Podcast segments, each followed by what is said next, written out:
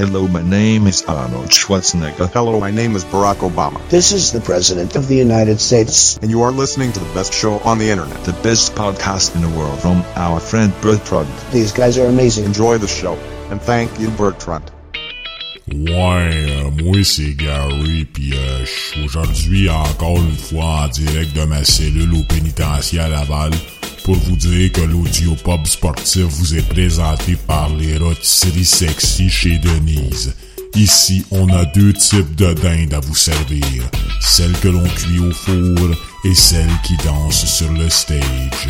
La seule chose que vous apportez, c'est pas votre vin, mais bien votre vinaigrette maison.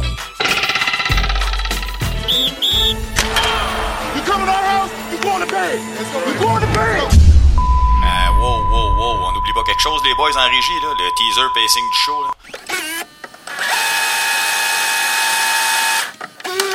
Aujourd'hui, pour la deuxième édition de l'Audio Pop Sportif, un émotif documentaire sur les Bills et leur retour en Syrie après 18 ans d'absence. Gilles Fournel nous parle structure contrat dans un segment Personne en parle. On rejoint Martin Saint-Jean pour son analyse football. Un segment Dogs Out avec Bertrand et ses sketchs piquants et cinglants. Et plusieurs autres surprises. L'Audio Pop Sportif, c'est maintenant. You going to bed? Family on three. One, two, three. Here's a ground ball right side, could do it. The Houston Astros are world champions. And! George Rush St.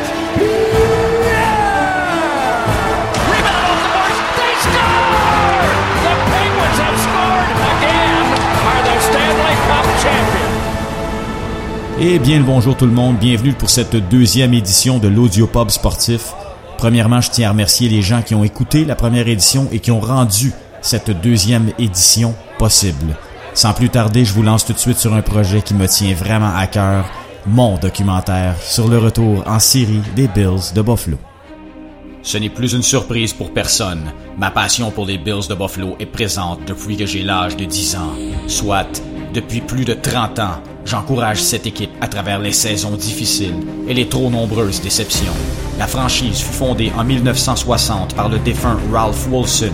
Elle évolue dans l'AFL pendant 10 ans, remportant deux championnats en 1964 et 65, les deux fois contre les Chargers de San Diego, qui sont eux aussi à l'époque dans l'AFL. It's an impatient crowd that waits the final whistle to congratulate their heroes, the Buffalo Bills, champions of the American Football League for 1964. Les Bills vont rejoindre les rangs de la NFL en 1970. Les années 80 et 90 furent fructueuses pour les Bills. Les Jim Kelly, Thurman Thomas, Bruce Smith, Andre Reed, Darrell Talley, Cornelius Bennett et l'entraîneur Marv Levy, pour n'en nommer que quelques-uns.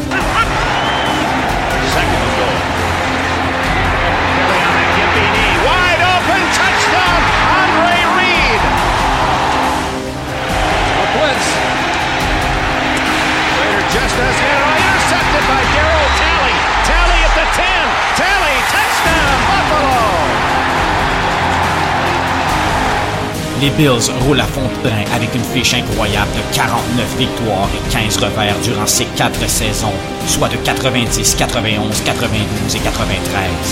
Une domination qui les mènera directement à quatre présences d'affilée au Super Bowl, un record qui tient toujours. Ce que l'on retiendra de ces Super Bowls, par contre, est teinté de tristesse et de gris. Super Bowl 25, les mots wide right résonnent encore dans les tribunes à Buffalo 27 ans après cette mémorable défaite contre les Giants menée par le corps Phil Sims et l'entraîneur Bill Parcells.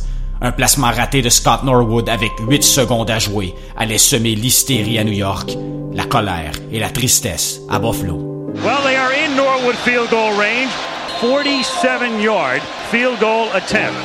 Now Norwood tries to kick his longest ever on grass. Eight seconds left. Adam Lingner will snap it. No good. Wide right. Super Bowl 26. On cherche toujours le coupable qui a fait disparaître le casque de Thurman Thomas lors de la défaite des Bills contre les Redskins de Washington, mené par le corps Mark Ripien et l'entraîneur Joe Gibbs. Thurman Thomas in the backfield. Now it's Davis in the backfield instead. And Ken Davis, I wonder why he's in there instead of Thurman Thomas. Super Bowl 27. Une dégelée de 52-17 contre les puissants Cowboys, menés par le corps Troy Aikman et le porteur Emmett Smith. Aikman draw to Smith. Tackled but breaks away to the 10, to the 5. Touchdown, Emmett Smith. Oh, what a run by the league's MVP. Les Bills commettent neuf revirements lors de ce triste match, joué au Rose Bowl devant plus de 98 000 spectateurs. Super Bowl 28, le grudge match. La revanche des Bills contre les Cowboys. Les Bills mènent 13-6 à la demi, mais un échappé de Thurman Thomas au troisième quart fait basculer le momentum. Et les puissants Cowboys ne regarderont plus jamais derrière et écrasent les Bills de nouveau 30 à 13. People always say, well, the Bills are losers because they lost four Super Bowls in a row.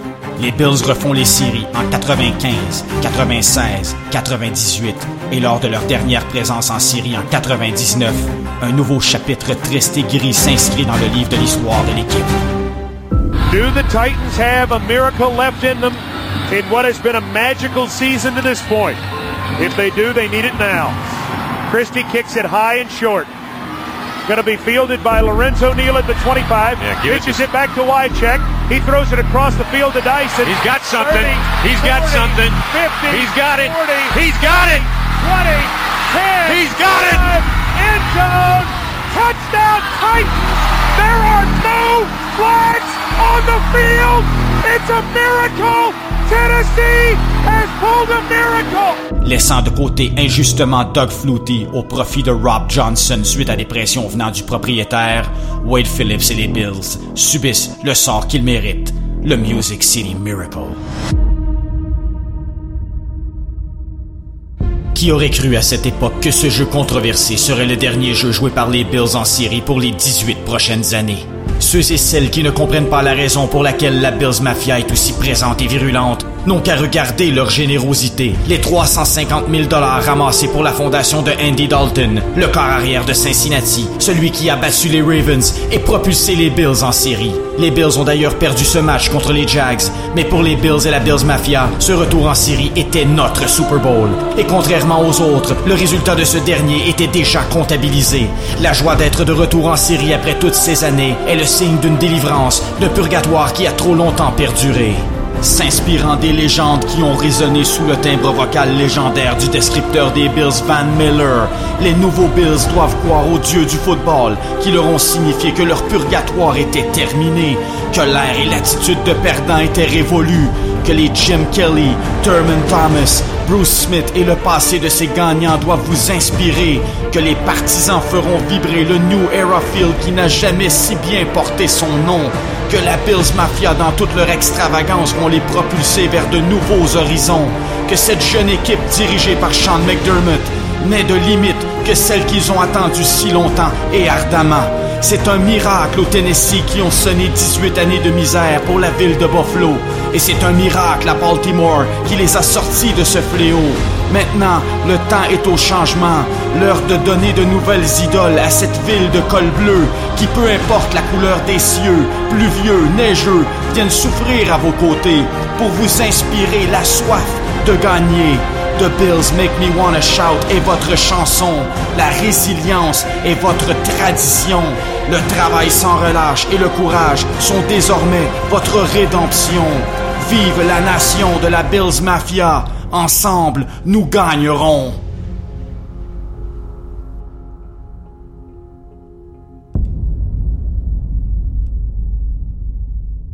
Bonjour mes petits choux, c'est Janine. Je m'excuse, je suis un peu grippée, mais aujourd'hui, je veux juste vous dire que le segment Personne en parle vous est commandité par SodaStream. Ne vous laissez plus arnaquer par les dépanneurs qui veulent vous vendre un 2 litres 99 sous, quand vous pouvez vous faire un sublime, succulent, à la fraîchissant et désaltérant verre de liqueur pour 15 pièces.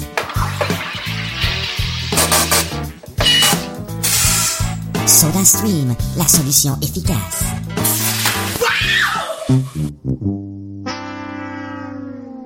Personne en parle. Une présentation de Gilles Fournel.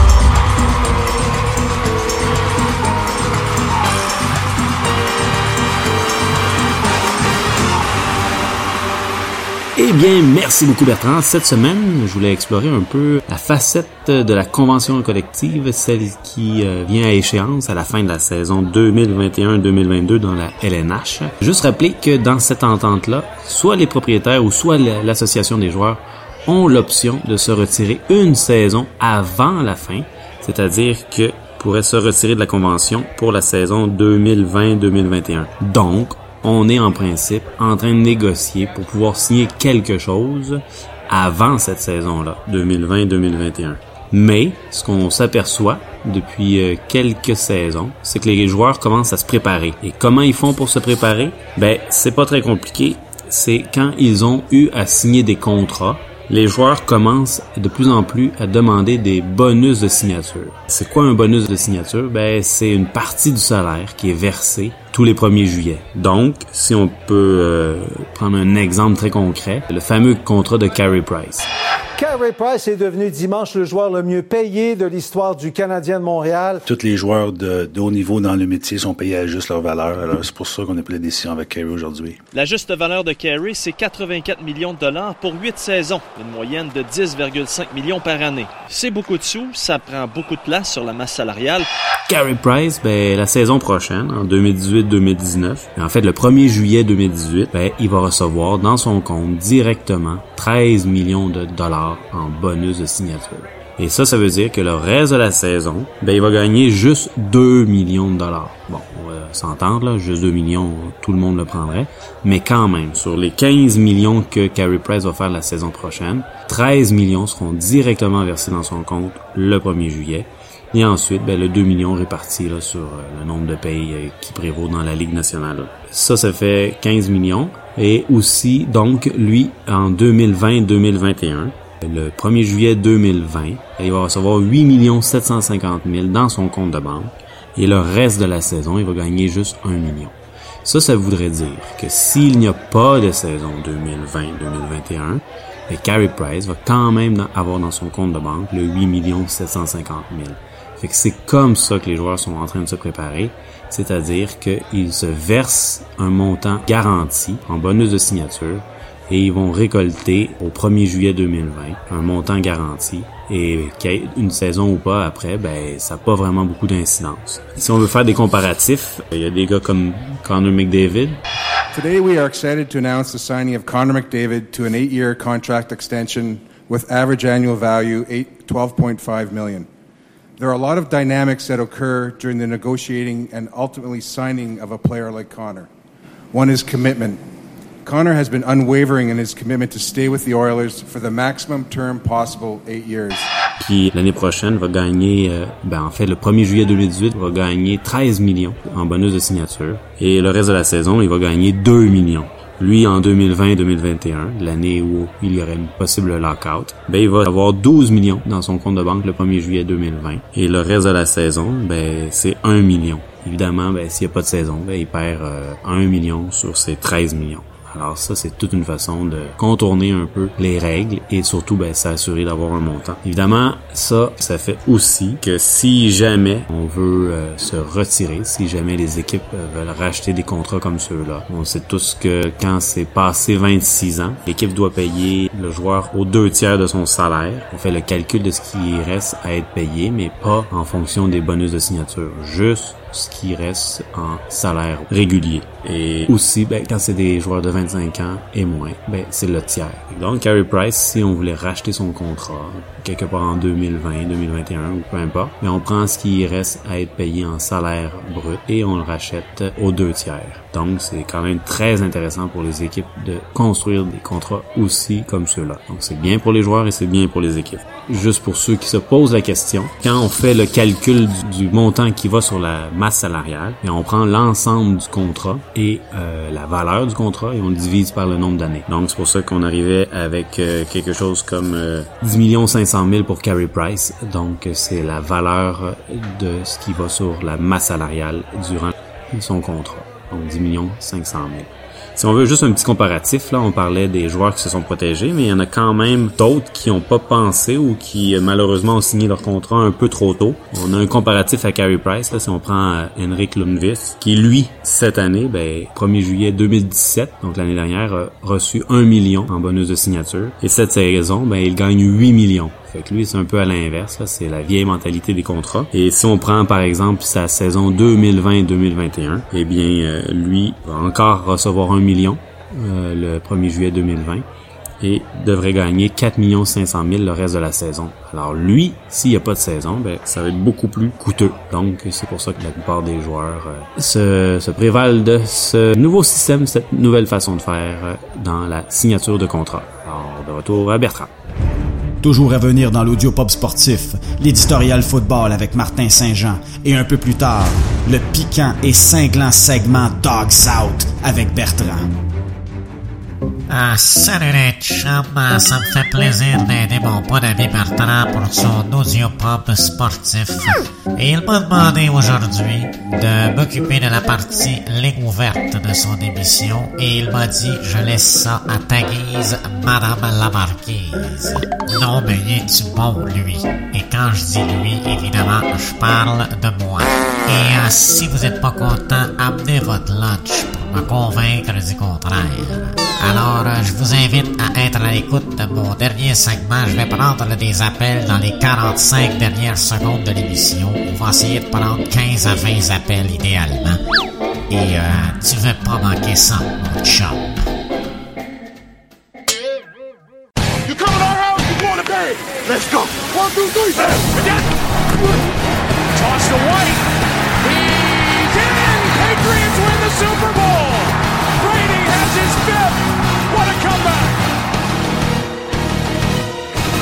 L'éditorial football. Voici Martin Saint-Jean. Le segment football avec Martin. Comment ça va, Martin? Ça va super bien, et toi, mon Bertrand? Super, après le week-end incroyable de football qu'on a eu dans la NFL. Disons qu'on ne peut que mieux se porter. Mais avant, Martin, je suis certain, te connaissant, un gars fanatique de la NCAA, que tu voudrais me parler peut-être un petit retour sur les bowls qu'on a eu durant la période des fêtes. C'était du bonbon comme à chaque année, surtout le BCS Championship. Je souhaite de tout cœur que tous les gens n'ont pas abandonné à la mi-temps quand que c'était 13 à 0 Georgia. J'étais quand même sceptique, je me demandais où est-ce que cette partie-là s'en allait. Mais c'est pas pour rien que Nick Saban, c'est le meilleur entraîneur-chef de la NCAA.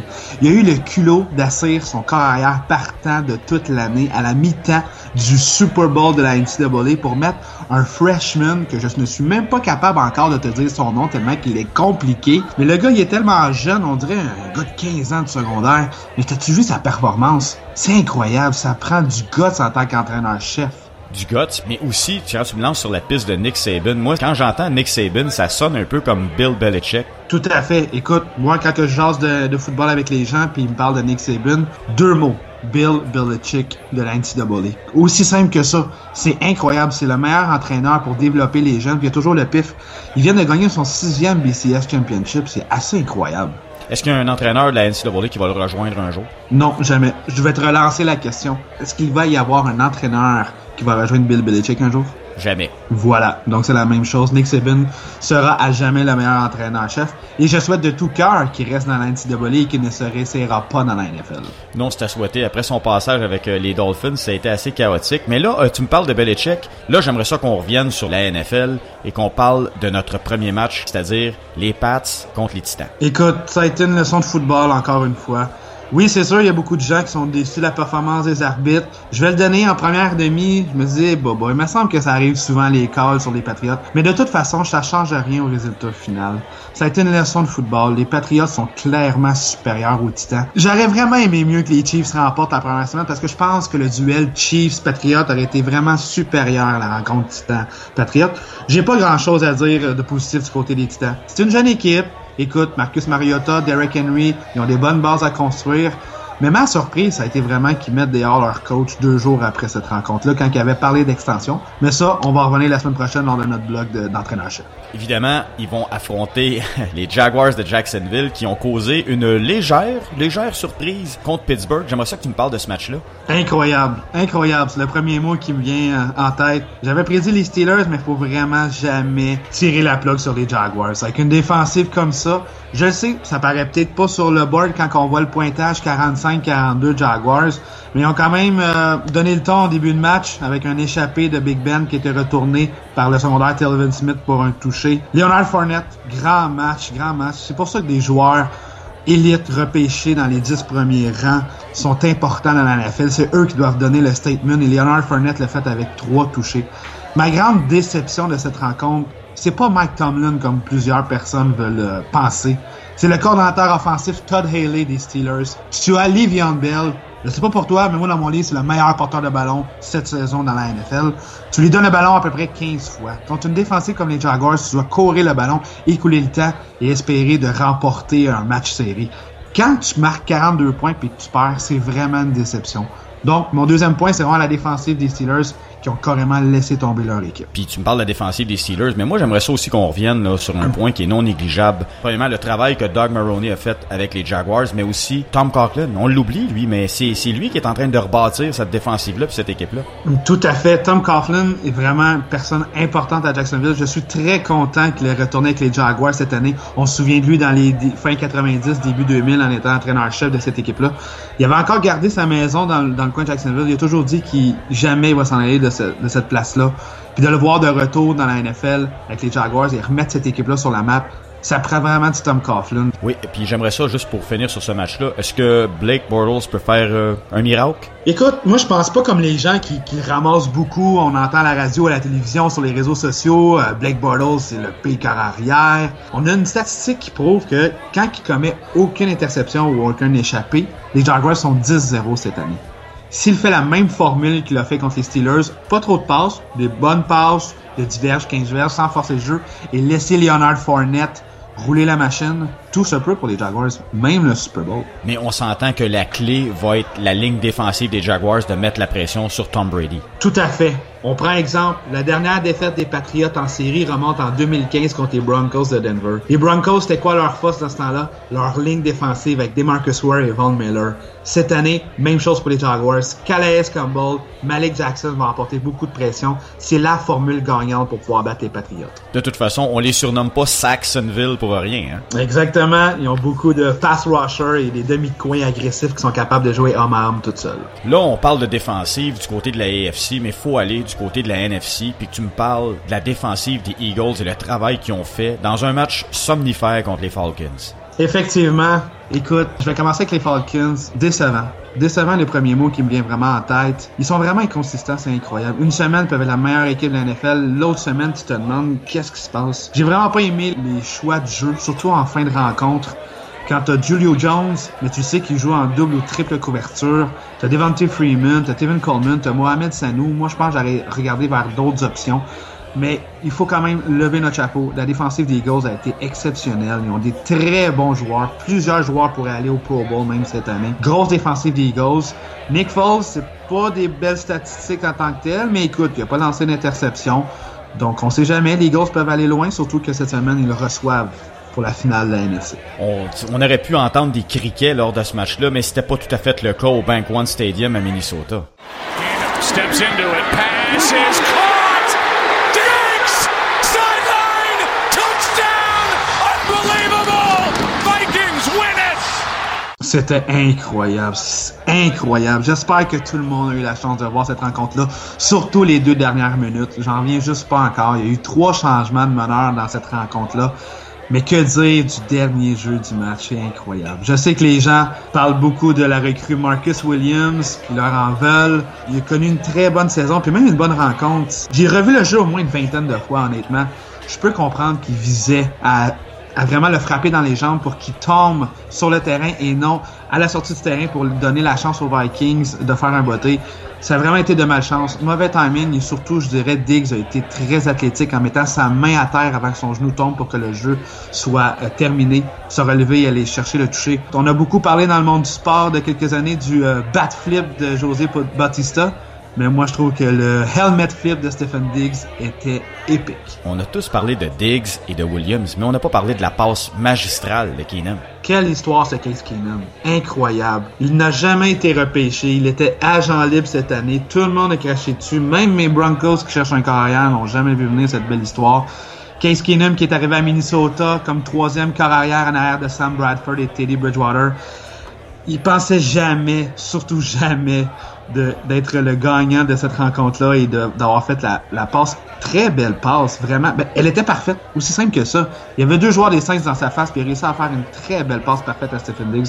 Moi, je lève mon chapeau. Comment ne pas cheerer pour un gars comme Case Keenum? Je lui souhaite vraiment du succès pour le reste de l'année. Je sais pas toi, Martin, mais moi, ça me fait quand même de la peine pour un gars comme Drew Brees, puis je voudrais savoir, toi, qu'est-ce que tu penses que Sean Payton peut faire pour revirer cette situation-là puis ramener les Saints parce que ça va être une défaite qui va les suivre pendant longtemps, ça je pense. Ça va être une défaite très difficile. Sean Payton, il est un excellent entraîneur-chef. Ça fait plusieurs années qu'il est là, il est pas prêt à perdre son boulot non plus. Il a un bon coaching staff avec lui. Le positif, c'est que oui, Drew Brees, il prend de l'âge, il approche de la quarantaine, mais l'équipe est jeune. Il met sur deux excellents porteurs de ballon, Mark Ingram et la recrue selon moi de l'année, Alvin Kamara au sol. Ils ont Michael Thomas comme receveur numéro un qui est le plus jeune receveur de l'histoire à accumuler autant d'attraper lors de ces deux premières saisons. L'avenir est belle pour les Saints, mais c'est sûr que je trouve ça triste pour Drew Brees. Parmi les plus grands carrières, on nomme toujours les Tom Brady, Joe Montana, Peyton Manning, mais jamais on va parler de Drew Brees parce qu'il a gagné seulement une fois. Mais malheureusement, il, devrait, tant qu'à moi, être dans le top 5 de l'histoire.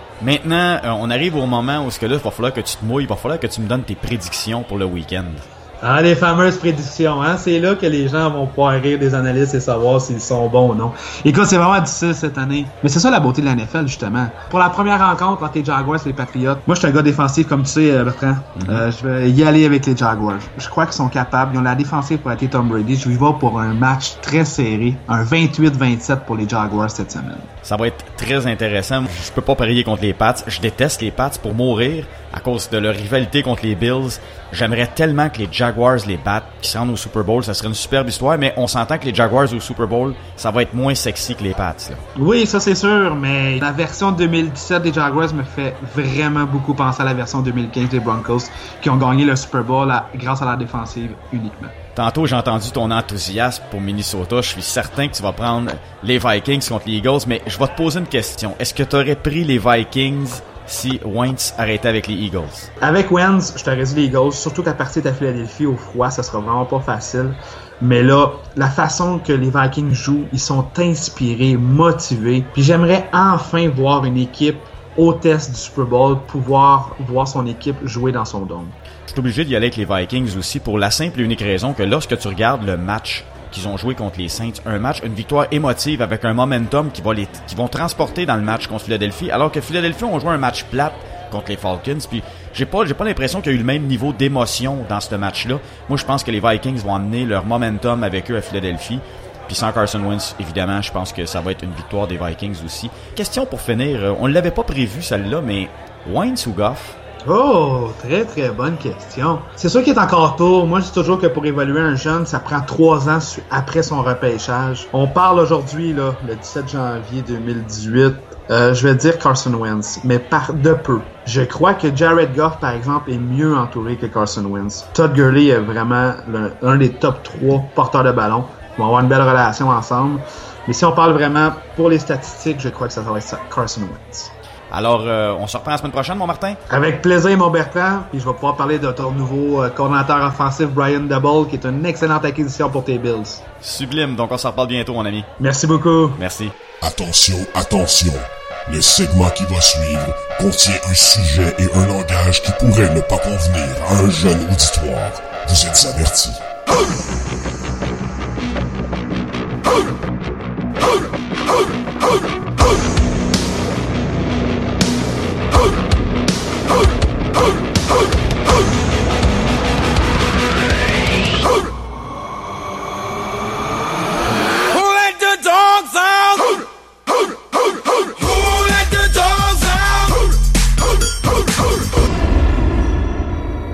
OK, je voudrais débuter Dogs Out avec euh, la synergologue Madame Moignon. Ça va très bien, merci beaucoup, c'est gentil. Bon, premièrement, j'aimerais ça avoir la chance de vous poser des questions, donc avant de me dire comment vous allez, attendez que je vous le demande. Maintenant, je voudrais que vous nous parliez de Marc Bergevin. Est-ce qu'il était stressé? Ben, en fait, il était, euh, c'est certain qu'il y avait un stress assez élevé. Hein. On le voit très bien dans le corps qu'on appelle un corps hypertonique. Hypertonique. Euh, Madame Moignon, je vous demanderais d'utiliser des mots que vous connaissez vous-même la signification, s'il vous plaît. C'est-à-dire qu'il y a de la tension dans les muscles. Justement, je vous écoute parler, puis j'ai présentement une certaine tension dans un de mes muscles, et je sais pas si ça vous intéresserait de le voir peut-être après l'émission. On le voit parce que les, les coudes étaient très très éloignés euh, du, euh, du, du corps. Les coudes éloignés du corps, oui, mais Madame Moignon, je veux bien, mais le gars, il y a deux kisses en dessous des bras. Qu'est-ce que vous voulez qu'il fasse? Ça fait mal, ça, là. Et ses sourcils étaient montés euh, durant tout le long de l'entrevue. Ah, mais ça, Madame Moignon, les sourcils d'un je peux vous l'expliquer très très facilement. Quand il a fait l'échange qui a envoyé Weber contre Subban à Nashville, David Paul y a envoyé une botte plug qui se la met dans le cul. Et croyez-moi, quand on a de botte plug dans le cul, là, y a pas juste les sourcils qui lèvent des airs, ils changent même de couleur. Mais ce qui est intéressant, c'est chacun des petits gestes qui viennent avec les questions. Ouais, mais ça, par exemple, pas besoin d'être un spécialiste pour avoir remarqué ça. Moi, j'ai vite vu que les deux sphincters, celui de la bouche, puis l'autre sphincter, celui du cul, fonctionnaient très bien. Il y en a un qui sortait des paroles, l'autre qui sortait de la senteur, mais en bout de ligne, par les deux bouts, c'était de la marde qui sortait de là. là. Sauf qu'on le voit faire ce geste-là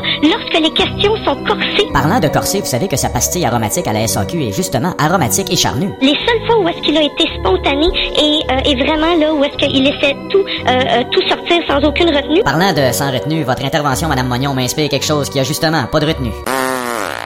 Jean du bel. Ici Aidé Lavoie.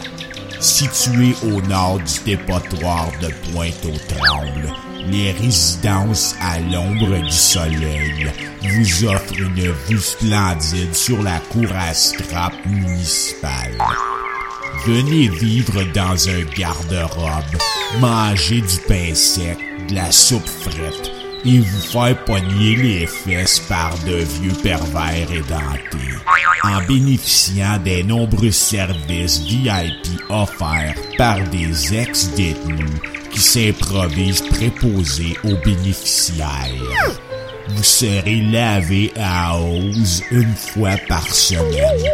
Une télévision transistor noir et blanc non câblée sera mise à votre disposition. Le tout dans une ambiance décontractée, dans la convivialité parfumée d'une odeur de frigidaire déplogué. Oui, les résidences à l'ombre du soleil, l'endroit de prédilection pour faire mourir vos vieilles picouilles dans l'indignité. On garantit votre mort à l'intérieur de trois mois ouvrables, sinon vous serez remboursé. Visitez le triple W, faites les crever au plus. Et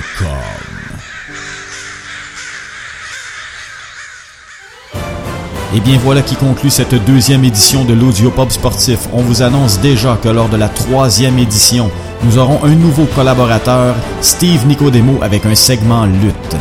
Alors au nom de Gilles Fournel, Martin Saint-Jean et en mon nom personnel, Bertrand Girard, on espère que cela vous a plu et on se retrouve dans deux semaines.